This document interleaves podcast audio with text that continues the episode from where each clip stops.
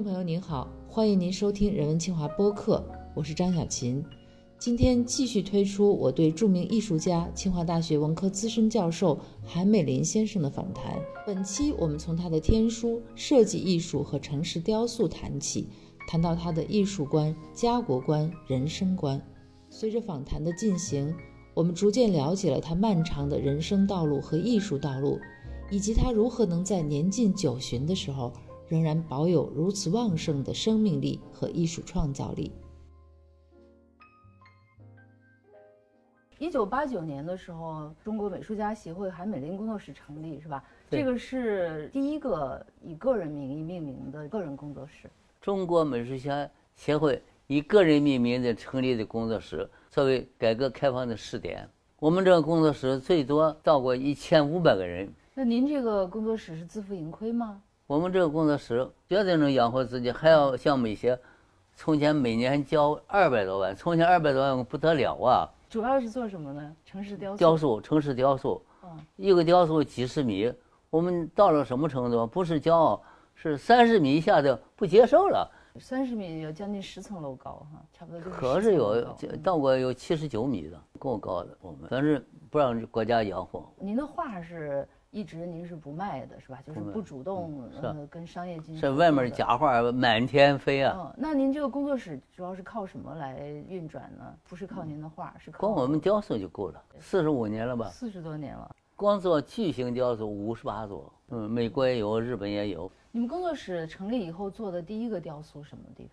大连的马呀，这个经济开发区的马，马完了没有？这那个马不大的，很小。好多人骂我，骂我说是是剪纸啊，剪纸就剪纸，为什么呢？咱们讲道理，我感觉就是不管怎么你设计个什么东西，你一定要讲学问，这里面，是吧？那个那个开发区那个道是这样的一个道，你看这是那个大楼，那个马放在这儿，你说谁过来过去停车能看着个马？不可能。咱这样的，太阳太阳升起来，一个影马影过去过来。都能看到这个马，嗯，是不用下车就能看这个马的剪影。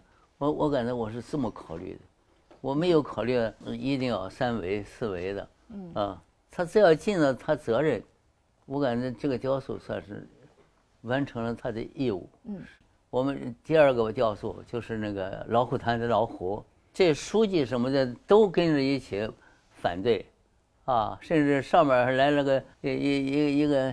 省里来这个什么，就说做我我们做了一窝子黄鼠狼子，它没有这种放大了的那种，这个老虎放大是什么感觉？结果一放大了以后，一个老虎上面踩着二十多个小孩儿这得有的斗争啊，这不没斗争不行。你说这个一个老虎上面能站二十个小孩儿哎，就是蹦起来那个老虎，上面站二十多个孩子。您刚才也说我是画画的，我不是做雕塑的。嗯，那您接这种大型雕塑的时候，有这底气吗？就是我能不能做得好？试试。但是这个东西要是试坏了，那不是留在那个地方？它就不能坏。它要坏的话，我恐怕就要枪毙，知道吧？因为这个要拿出很多的钱来。护士长他偷偷的说：“你去做吧，有事我给你挡着，是吧？”就是有人说。还不如修饰这个什么怎么怎么着，那听了我们九个月，结果一做好了这个以后，各个雕塑家、演员什么都去了，没想到这么轰动。我们去了这么些名演员、名导演，不给路费，嗯，不给路费，也不给买火车票，给买了船票，嗯，这还是塞上去的。塞上去以后，船长一看都是这么些名人啊，是吧？你你们没买票给弄上来了，就后来没办法。就一个人发了一床被子，一个单子。演员那时候也没什么派头，也就这么船着到了天津，然后才回到北京。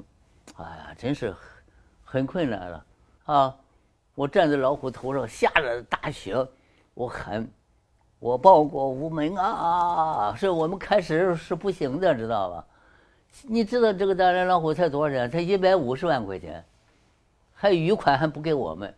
弄得我们吃什么吃？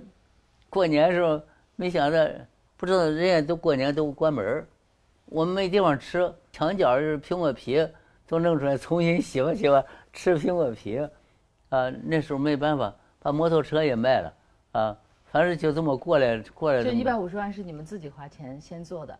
是啊。哦。他后来些余款也没有给我们弄清楚，讲是就算了，因为当时，可是我到现在我对这个钱。感觉都是淡淡的，无所谓。嗯，那个时候您是抱着这个艺术报国的这样的愿望，是吧？是的。嗯，那您也说过，就是在您的创作动力里边，修和儒反而能够成为您的这个。我说过，动力。我羞辱是我的动力啊。嗯。修是我自己做错的一些事儿，辱是是那文化大革命那种打死我是吧？那讲做一个艺术家这么折腾折腾还不错，你把我折腾我性格，你不是也挺喜欢吗？是不是啊？就是这个样子，嗯嗯，也是一个宁折不弯的性格哈。那有点山东性格。您您那个书上有一句话说，这个汉是汉子就要，呃，晃动地球啊？能晃三下晃三下，能晃能晃五下晃五下啊。对对对。现在您觉得晃动了吗？可以说是晃动了。哦。因为为什么呢？在现在这种疫情，在现在这种国际交往的这种环境中。还没想这些大企业都来找的我们，嗯，是吧？还来还找我们合作，而且长期合作。这个我感觉这一点来讲，你说艺术没有国界，它还照通不误。你你感觉这个的话，我跟你这是文化交流，我感觉还起了另一个作用。嗯，文化交流呢，可以使两国的这友好可以拉近。嗯，这是我的看法。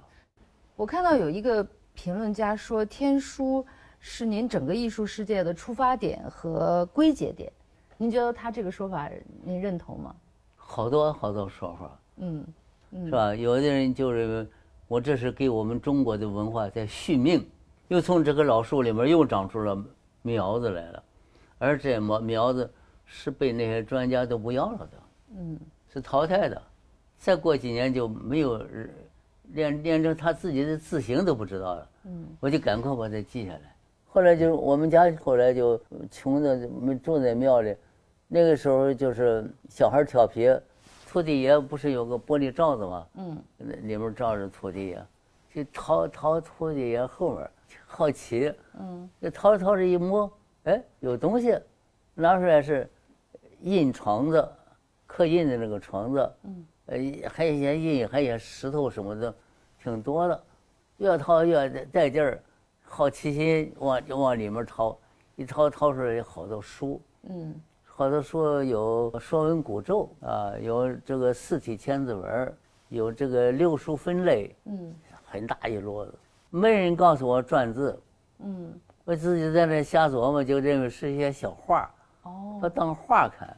一直一直到花开，所以现在那大概是您多少岁的时候？六岁。六岁，嗯，六岁看见这些书会产生一种喜欢的感觉，就喜欢它是一些形象，嗯，不知道是字儿，不知道是是可能是一些形象，嗯，这哎呀，怎么怎么怎么都不一样啊，啊，后来上学了才知道是字儿，就把一本一本的带回去了，哦，带回去以后就没想到。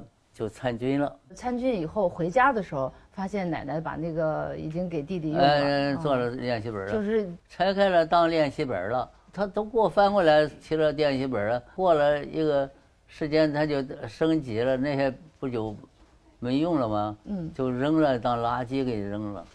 哎呀，哭得死去活来的。就您不是有很长时间就是伤了心嘛，就再也不碰它了。嗯，这些书是在什么时候又找到的？文化大革命，我出了监狱。嗯，断了的腿还没好，拄着双拐去上海我哥哥那儿养病。嗯，到上海要休假期间，没事儿就往福州路跑。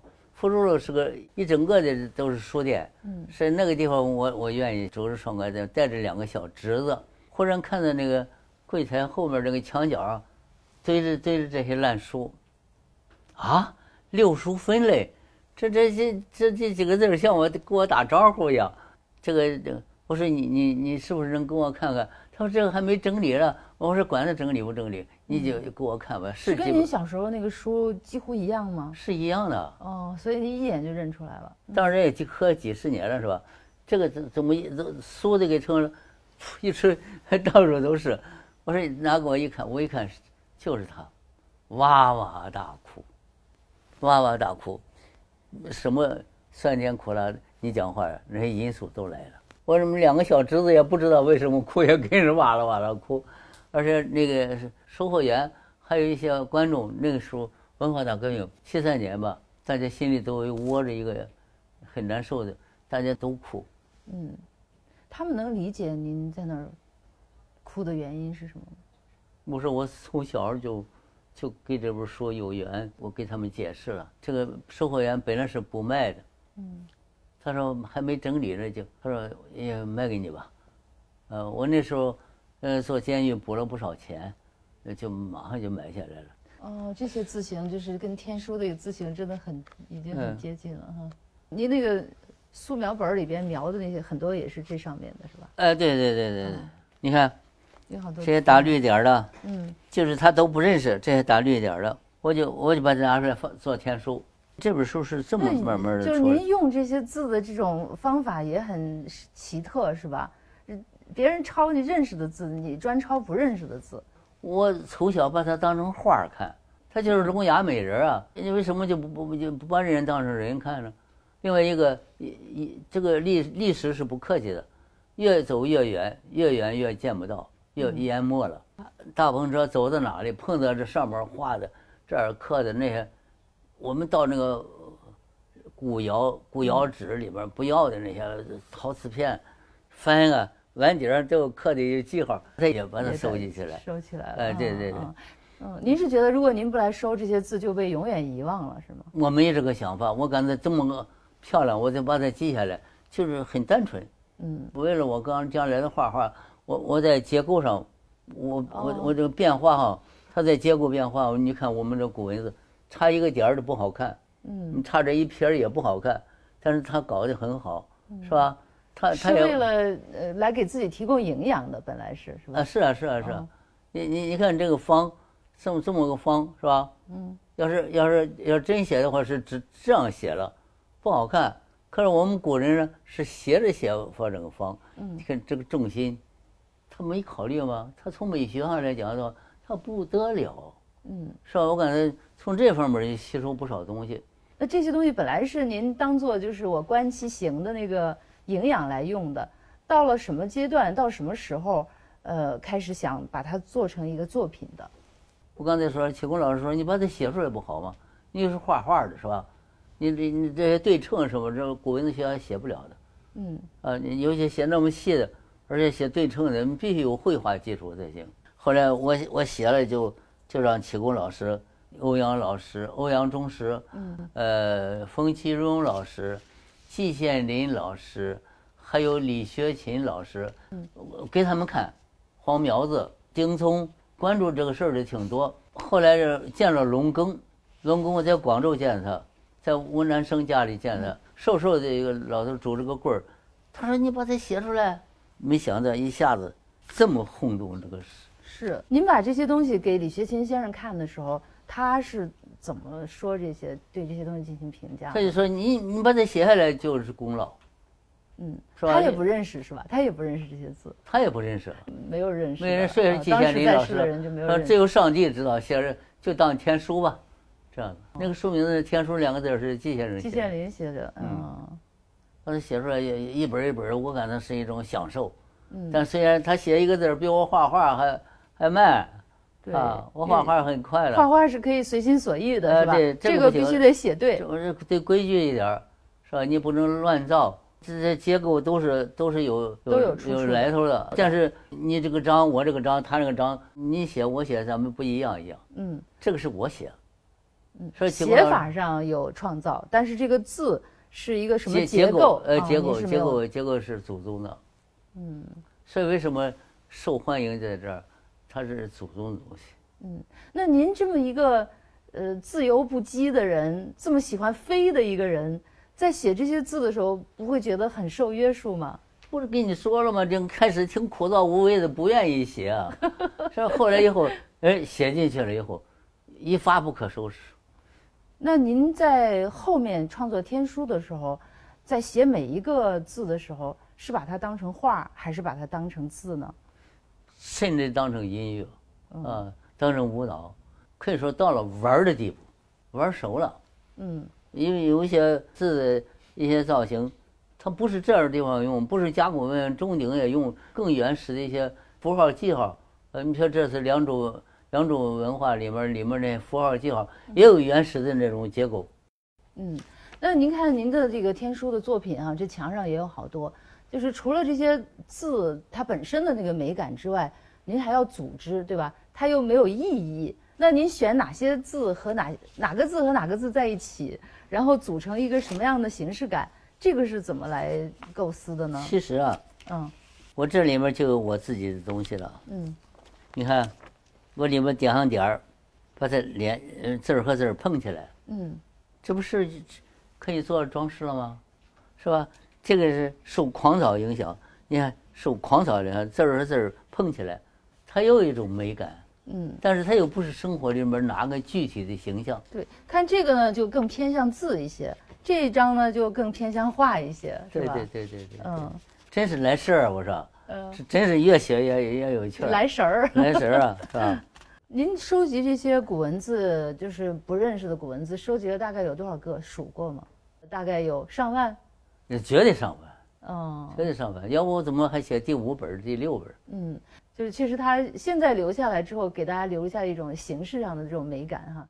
那您创作天书这个过程当中呢，又同时还在画画，还在书法创作。他一直为我画画服务。嗯。你看我画里面好多好多这种，呃，一些抽象的东西，从这儿来的。嗯嗯。就您的其实作品，您一直是特别强调作品的这种民族性，是吧？又是它必须得是中国的。但是它好像跨越国界的这个能力还更强了。我自己都没想到天书影响这么大，没想到这么大，结果都用我们的牌子，小孩的玩具都找我们了，日本那个熊也找我们来，是不是？而且用了两次，还是 是吧？昨天刚收到的一块手表，你可能不相信，劳力士的手表，这第一批就生产十块天书表。哎，这小棉袄特别可爱，看上去像软的一样，但实际上是瓷的，很重的。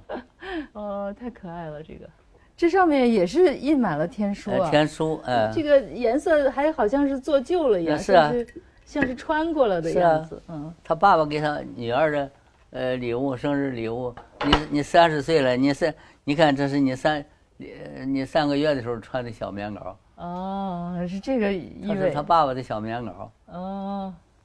就是把这个父爱放在里边了。是的，这是是的。嗯，反正你总有一有一点这个，对对对。这样放着就感觉真的像是一个棉织品，好像摸上去还很软，实际上是又凉又硬。这么硬，嗯。那怎么能做出来这种？那双小鞋儿拿的，给大家看。那怎么能做出这种软的暖的感觉来呢？搞艺术不是搞感觉吗？嗯，是不是？这次就是我们一个博士生。嗯，过一起参与的，让让他让他知道，光一个小棉袄你跟不上时代，你里面刻上天书，你就感觉这这是时代的东西，是不是啊？嗯，那您做的这个小棉袄啊，做的鞋呀，都做的是旧的，是怎么考虑的？就穿过的，它给人一种怀念我童童年啊，嗯，对不对？带着人的气息在上面。是啊。我们做的那边那些小鞋、小袜子都是我们孩子穿的，让他大了以后你看看，这小袜子是你你小时候穿的，哦，不挺好的吗？嗯，您您这个有了这个儿子之后，是不是您心态也有很大的变化？从来搞艺术要有点童心，嗯，你没有点童心的话，你跟儿童的那想法完全不一致的话，孩子不会接受的，嗯，你必须有点小孩的。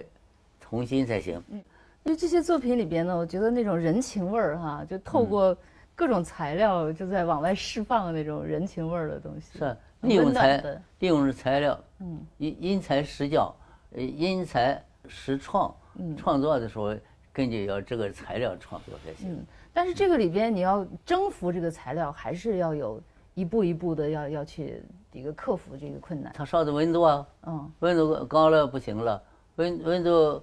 呃，低了又不行，所以说这一般就像这个就一千二百多度吧。嗯嗯，哦，连鞋底儿都做成了。鞋底上的花纹也有的，一点不带掺假。好玩，让你让你看，就这么双小鞋，让你笑，嗯，够了。对，他这这就是个艺术品，你就笑一下。我我认为他他多大力量，是吧？这不不要要求他太高。你看了以后，你就乐了，也想起童年来了。我看到您这个有一篇文章里边写，就是您教学生做书的时候，有这么七个字儿：选踏临访托变飞。后来呢，也变也用在画和做人上面。对，这个您能不能给我们解释一下这七个字？选呢是选帖是吧？选帖，那是小孩做的。这都是模仿阶段。上面下面怎么写？印临是对对对临，这么这么临。仿，你别说这是写是个大的吧？啊，我写个太不行，我写个天不行吗？仿着写，托就是看帖看的多了，这个就开始写写这个，写写那个，也写写魏碑，写写参宝子，嗯，呃，写写汉简的，这就开始脱了，嗯，拖了写写多了就变了，就变了变成你自己的风格了。非非是我爱怎么写怎么写，我有这个手有基础。我现在写这个狂草是慢的，不是不是快的。我们祖先教过我们要快得慢，匆匆不做草，匆匆忙忙不写草书。嗯，所以说你看着挺快，实际上并不快。它是一笔一笔下来，一笔一笔下来的。嗯，因为他这样的话，他这个顿挫吃到纸里边，呃，写长了顺了以后。飞了，就是进入到自由境界。那就是前面四个字，这个选踏临访，基本上是在学习阶段，是吧？脱变飞就基本上进入到进入创作创作阶段了。对对。那您的这个创作，不管是写字还是画画，也有这样的一些阶段吗？就是如果咱们把它放长到整个的人生阶段里边，也有这七个阶段，还是说我在做一件事情的时候就要经历这七个阶段？我我们教徒弟也差不多是是是这个规律，嗯，但是这是我个人的规律。我认为就是艺术是没有规律的。那您的人生阶段到什么阶段就开始脱变飞了？不客气讲，六七十岁吧。前面都还在仿。我现在八十八十以后我才把狂草和汉简拿出来，嗯，一般根本就不拿出来，就感到不达标就不行。要出来一达标，就让人感到。哇，好新鲜！那这个学习过程，其实到了一定阶段之后，这个进入到了脱变飞的阶段以后，基本上前面的就是都化掉了，是吧？都揉起来，都化掉了。随着修养，不就是慢慢都化了吗？所以说我我我倡议我们学校里，包括理工科，包括文科，不能光当专家，要当杂家。嗯，因为这个时代需要你当杂家，你不知道不行。那这个时代什么时代？哦，是个全面发展的时代。就是我们现在什么人工智能？人工智能早超过了这下象棋，超过了人，是吧？现在到又走了，走到了感知智能革命时代了。那您是从哪个渠道来获取这些知识呢？看书呗，直接知识不不如间接知识来的多。嗯，所以我感觉间接看书也是，因为去看你比如元宇宙。什么书都看啊，嗯，元宇宙也看，元元人工智能也看，看，它会对您的创作有影响吗？那绝对有影响，它它属于力量的一部分。繁和简，您是越来越简，对吧？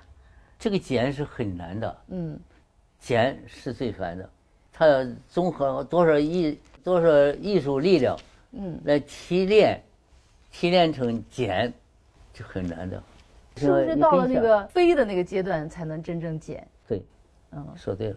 我感觉像这样就就很难了，有时候。嗯嗯。那减里边是把很多冗余的东西去掉了。那您留下来那个最重要的东西是什么？留下来的是它的主要的形象。我们就是一一个圆，一个方就解决了。实际上不是方，就一根线就可以解决所有的形体。嗯，你这个短的、长的，是吧？都用得上。你看这个马，这不就这样一块吗？那么这这个马不就就出来了吗？那这样的话可以就随便了。嗯，这两匹马就出来了。这个这个牛呢是个方的，你你怎你怎么搞？它这个跟马的形体就不一样。哦，牛头已经出来了。是不是？嗯，那个鹿和羊都是这样子的。它有这么个固定的。这羊也基本上是这个形体吧，就一个方一个圆就解决问题了。它留下的是形象里边的那个最重要的特征，符号性的那种特征。具有概括的这个能力，在无数的繁繁的过程里面提炼出来。你看人头是吧？这都是一样的吧？人身子它又不一样，就每个人的不同的动态啊，开始跳起舞来了，是吧？这个线很重要了。嗯，这是线条，这越来越接近于字了，从画慢慢快变成字了。你看，这不就是这一个线吗？这个线它不一样，它的动态就不一样了。这功力就在这一下里头。我看您开始讲到就是浓和淡的关系，这个华和朴的关系，嗯嗯，还有呃巧和拙的关系，就是在巧和拙里边，您觉得应该是拙，光拙可不行，光是那个笨拙的拙可不行，这个拙是提炼的拙，巧过之后的拙是吧？对，嗯，但是浓和淡的颜色里边，好像您更喜欢浓的色吧？不一定，不一定，这个该浓的浓，该淡的就淡。您有的时候也喜欢用那种对比色。这调和色不好看，就得玩对比，把民间的最嘎嘣的颜色放出来。但是我要用灰调子调和。嗯，哦，对，中间是有灰调子在调和。没有灰调子，你没有这一块不好看。一看就是民间的，对中国的，对对对。但是又跟真正那个民间的东西还是有有很大的。那当然不一样了。嗯，呃，这是您的有意的一种追求。那当然，这这里面有设计啊。那这幅画里边是不是您所说的这种巧拙、华朴、呃浓淡，还有繁简都能够有所体现？真的这样子？那这个华和朴的这种关系，就是也也要划过之后的那种化繁为朴的那个那个东西，是不是在这里边也有体现呢？肯定有啊，嗯，这但是我感到我还没有太做到。你比如说黄云玉老师画画，要这这个漂亮，这个什么？还要脏，这个脏可是不容易画，我说。咱们刚才看那个小棉袄，其实有一点是吧？这个就是化繁为朴那种，化华为朴的。画脏了不容易啊，嗯，把把脏画成贵可不容易啊，这都是难题。你说你说数学界里有难题了，你说你说我们绘画界也歌唱界也有也有难题啊。所以这里边呢，您说它没法吧？它还是有法，有法。但那个法到底是什么呢？又很难讲。那就是很难讲。咱以这幅画为例哈，就在您要准备画这个马的时候，已经想到了什么才落笔？这个我跟别人真不一样。这个白纸放在那儿，刷完水了，我还不知道要画什么。但是上去第一笔以后，一下去就就就来了。这一笔下去，树是从这儿来，可能有别的一个形象；从这边来，可能别的一个形象。我我这个画还有点神经病，就是，嗯，那个记载的形象很多，不在乎上哪上歪。你你你歪，我给你能改过来。是我的，哎，就是我还没领改字改的挺有本事的，写错了字又能改回来，这个不简单。那个这个是抠下来的，嗯，但是改的挺好看的。这个这个我感觉就是，这就是经验了。您在这个水墨画上面。是有一个自己的创造，您呢就把这个很多彩色和这个墨色结合在一起。我们从前古人用的都不是怎么太浓，嗯，现在呢，我给工厂的合作，呃，马丽颜料厂，我们现在做出了一个中国墨彩，嗯，又能当油画，又能当水彩画，呃，又能当国画画，可漂亮了。我就告诉那个技术人员，你想办法让它阴。嗯，你不说阴不好吗？我说咱们就专门搞一种能阴的绘画材料。哎，现在搞出来了，它又像刷水画，又不像国画，但是国画也阴，但是不是这种阴法。阴到这种阴，这阴的多漂亮，嗯，是吧？他一下子拉了两两汽车，送到北京一个呃我们画家这个会上，你还不到一个小时就抢光了，真好使，嗯，特别好使。这这里面的毛笔。我改革，我钢笔我改革，我颜色我改革，我必须改革，我不改革我没有我的效果。但是这些东西都不是主要的，形象解决了是主要的。所以这个呃岩画和这个天书啊什么这些，在您起飞的这个阶段，应该说是给了很大的力量。这个跑道还真有岩画和书法的给我铺路有关系。嗯，书法是不是后来这个狂草也是？狂草是不是八十二岁才拿出来？写不好就绝对不能拿。那这几条跑道哈，你看岩画啊、天书啊这些哈，这个狂草啊这些跑道，他们有一些共同的特点。到您起飞的这个阶段，嗯，是比如说极简的，然后自由的这种这个不羁的这种状态，是在这个地方就是找到了一个共同的通道，是吧？然后让您起飞。正是因为打了这个基础。岩画是画在石头上的画，这个天书呢，就是它是古文字哈，好像差别很大。但是他们在精神上跟您的精神上的那种契合，就距离很近了。是啊，在心里装的是八宝粥啊，八个宝还不止八个宝呢，是吧？生活里面的各种宝融在一起。您在二零零七年的时候写过一篇文章，这一走就是十八年，是在您那个工作室成立十八年的时候写的，是吧？呃，那里边呢有一段话哈，就是。说这个，我总感到我所创造的一切还不是我的，就是我的两个字离我还很远，有时候急得坐立不安，如坐针毡，希望有朝一日能出来我的风格。但是这个二零零七年，您已经有非常强烈的个人风格了，而且那个时候你看，北京馆、杭州馆都已经建立起来了，也放满了您的作品。对，呃，而且那个海外巡展啊，国内的这个画展啊，也进行过很多次了。为什么您在二零零七年还有这个画？就是觉得这个我的好像还没有找到。你不是已经感觉到我的天书、我的烟画出来以后，就跟从前画的那些不一样了？那应该是已经找到我的了呀。是，你已经走到那儿了，你还不知道，你还认为我还还没走到。这这有这个心态不错的，嗯，有这个心态就还能往前走走一段。我现在画画也是一天一个样，我现在还在台阶上走呢。嗯。那您觉得这个我的这里边都是什么呢？是怎么样了以后才算是真正找到了那个我的？我的不就是我我的两个字是提炼的，实际上还是还是说的个性、独立性、民族性，这个的的确确是很难做到的三个特点。你要不你走向世界，你你不够资格。人家铁片子一拧，绳子一绕，你也来个铁片子绳子一绕，人家来怎么甩怎么扔，你也来甩。没意思，跟着人家走没没有前途，非得自己独辟蹊径才才能走。那从二零零七年到现在又过了十几年了，您觉得这个我的是不是已经基本上确立了，不用再坐立不安了？这个艺术没有一百分，人外有人，天外有天。我们的后代说不定更出来一些更新的东西，更时代的东西。但现在不会坐立不安，如坐针毡，这个不应该再有了吧？现在有点泰然自若。坐着就说写吧，马上就能写。那从那个如坐针毡到现在这个泰然自若，这些年当中，您觉得又有什么是使得您能够确信了自己的？我确定自己就是我，我很客观的来看我还美林。说到设计了，国航的那个标志哈，那个凤凰的那个标志也是您做的。是啊，有三十多年了吧？我我感觉我首先想到凤凰，我们中国传统的鸟。另外一个呢？我刚到云南去，我就想着那个拐杖上那个凤凰了，是吧？这里面有很多稿子，你就可以看看去。因为凤凰是一个很繁复的一个形象，是吧？要把它抽象成一个标志，而且要看出来是凤凰，这个过程应该是一个就是这个很怪创造的过程，画了好多。有一次上飞机就拿出来就构思，下飞机就出来了。当时就感觉这很好。那这个抽象过程就是去掉哪些东西，留哪些东西，您是怎么考虑的呢？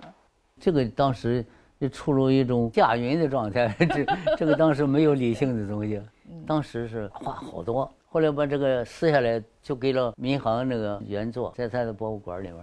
他这个标志啊，必须得极简，复杂了人也不看，因为这个都是一下子一瞬间看的东西，所以你必须抓住人家。就所以它跟您后来画画那种从繁到简的这个提炼，其实都是相通的，是吧？嗯，一共四笔，这一个这头上这个，一个是这个，又接着一个，又再接着一个。呃，您在设计上面也有很多很著名的作品啊，国航这个是大家都知道的，然后还有福娃。就是云手嘛，对，太极云手是吧？就是那个标志。可我的任务都是设计啊。那个福娃的设计怎么样想到就是这用五个小孩的这种形象来？当时是金木水火土，后来上面不同意，我们又做着头皮想了个北京欢迎你。太极的那个，那那个是我帮着人家改的，当时他就是五个环那个，他说后来以后把它弄成这个。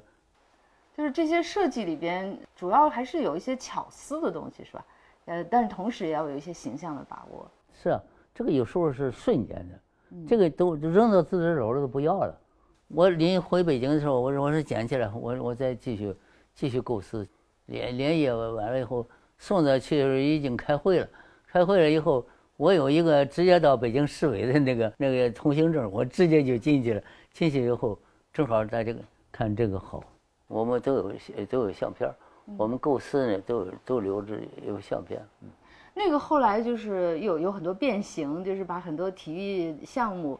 和它结合在一起，这个好像也很巧妙。那那个挺好，那那不是有吗？嗯，那那都是原始的一些稿子。确实，它看上去就是像一个人在打太极拳，但是又也像个五十六。你看，这这都是创作过程。我看到您的一些文章里边写到对国家的感情哈，可能那种浓烈的程度，包括就是写起来的那个话语言，好像我们不是特别能够完全能够理解。一个是我是穷孩子出身。另外一个就是对这个共和国的那种尊重程度，受老八路影响有关系。嗯，我所以说我说基础教育很启蒙教育都是很重要的。就是说您对国家的感情没有受到文革时候的影响吗？没受，要不怎怎么这么做？现在做的贡献，这国家什么任务都找我。或者人生有坎坷，一个国家也可能不是平平稳稳的过来的。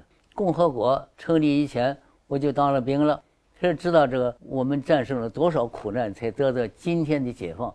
这个启蒙教育永生的，是作品不卖都送给国家。我感觉国家培养我，我应该回馈给国家，他对我是有恩的。不能记历史上哪一个人的仇，要看整个的历史。嗯，中华民族是很不容易的。这二十年来，您经历了好几次特别大的手术，可以说也在鬼门关走了好几次。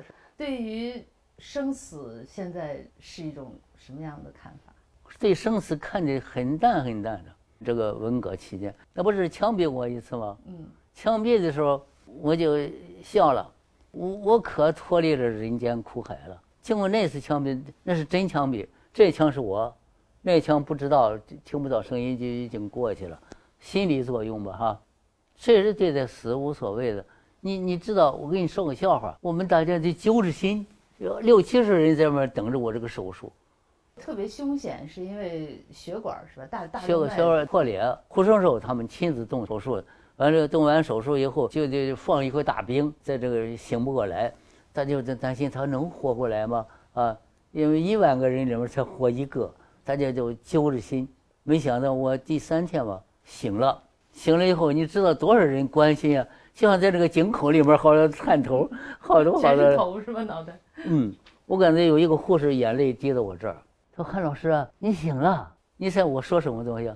我把脖子一歪，我你看不看我像不像跳新疆舞的？我说，是不是？刚从鬼门关回来就可就说这个了。对生死没有什么。后来这次王大明开刀，他带着那个放射的那个，就够他呛的。你不是那身汗水洗的一样，我说没事儿，我就我就给他，我就打记号，疼的时候声音大一点，不疼的时候声音小一点。我是个时间穷人，也是个空间穷人，只要有空我就给他画了。所以好多人就就知道海美林这个毛病，偷偷的放这一沓子纸，等着走了，你这一沓纸画完了。我我感觉我我二十二年这个文革期间，我一直是受压。我现在要把它夺回来，我能活一天，我就创造一天，因为我我感觉在创造力的时候，我寻找幸福是绝对有这个亲历、身临其境的那种享受，所以我感到我不愿意放弃时间，找趁空还是搞创作。您希望将来大家想起韩美林来，就是大家一想到韩美林这三个字，能想到您的什么？这个严崇年老师说的，留下的就是这个天书。几百年以后，大家也还认这个。我讲，咱这就是身体可以的话，这个天书我要写下去。就是从您给我们刚才看的那个教材上面，您画的那个那么稚嫩的那个那些画哈，就是十几岁的时候画的那些画，一直到今天，就是人书俱老，就是这种很老道的天书啊、画画啊，这整个的这个创作历程哈，就是总共您觉得有可能数得过来留下的多少作品吗？各种类型的作品，上真是无数，可真是无数。我我画完了我就忘了。真正搞艺术啊，他不记这些东西。嗯，所以说我们搞艺术人数学不及格，英文也不及格。那现在喜欢画画的和愿意学画的孩子也特别多，然后家长们也有很多希望孩子学画。对他们，你有什么嗯要跟他们讲的话吗？所以看这个孩子有没有才，有没有悟性。现在就是您除了准备继续做天书之外，其他方面的创作，未来是打算做哪些方面的东西？这国家需要我怎么做，我就怎么做。我八十六岁了。我跟你谈这么几个小时，嗯，我大脑绝对好。现在已经六个小时了啊，完全没有疲疲劳的状态。卫生部长黄部长就说了：“韩美林，你死了以后，这个脑袋瓜一定留给我们卫生部，那国家研究研究，是吧？”您现在也不花眼睛哈，眼睛也不花，耳朵不花，这看得倍儿清楚，嗯，是吧？嗯，小本上有多少呃猫头鹰呢？啊，现现代感啊，你你看这么小的字儿。脑子反应程度也快了，就现在的创作力还是处在一个勃发的状态，天天勃发。嗯，我们这孩子和我和我这个太太就是天天就是拽，就你就别画了，别画了，啊，实际上不是，一一来兴头，马上就过来就这样画画，画完了才知道站不住了，因为年纪大了这这个腿不行，就回来坐在这儿，你感到脑子里面这些东西还没有发挥出来。嗯您说您这个创作状态不像下蛋，简直像鱼甩籽儿。那个鱼，你看那肚子鼓鼓的，你拿着个筷子头往它那个肚上一捅，一捅一碰一下，它就哗哗掉籽儿；一碰一下，哗哗掉籽儿。我感觉这个我就是稍微你一碰一下，我一大串儿。嗯，要不就冯骥才这八十匹马一个小时画出来，这个这么好的脑子，我我感觉可能也也平常根本就不会把它把它弄坏了。一一直就就用它。今天我们聊了这么多哈，就是我们脑海当中那个模糊的画面越来越清晰了。特别感谢，就是我们也了解这个韩美林是如何成长为今天的韩美林。各种来源，嗯，都跟你讲。各种营养。嗯我看那个冯骥才说您是个艺术世界嘛，就是就这个创造力的这条大河，对，它能够就是冲击出一片一片的这个平原，然后。滋养这个各种各样的生物，才能最后变成这样一个艺术王国。本期播客内容到这里就结束了，感谢您的收听。我们的播客节目《人文清华》已经在喜马拉雅、小宇宙 APP 等各大播客平台上线了，欢迎大家订阅收听。谢谢大家，咱们下期节目再见。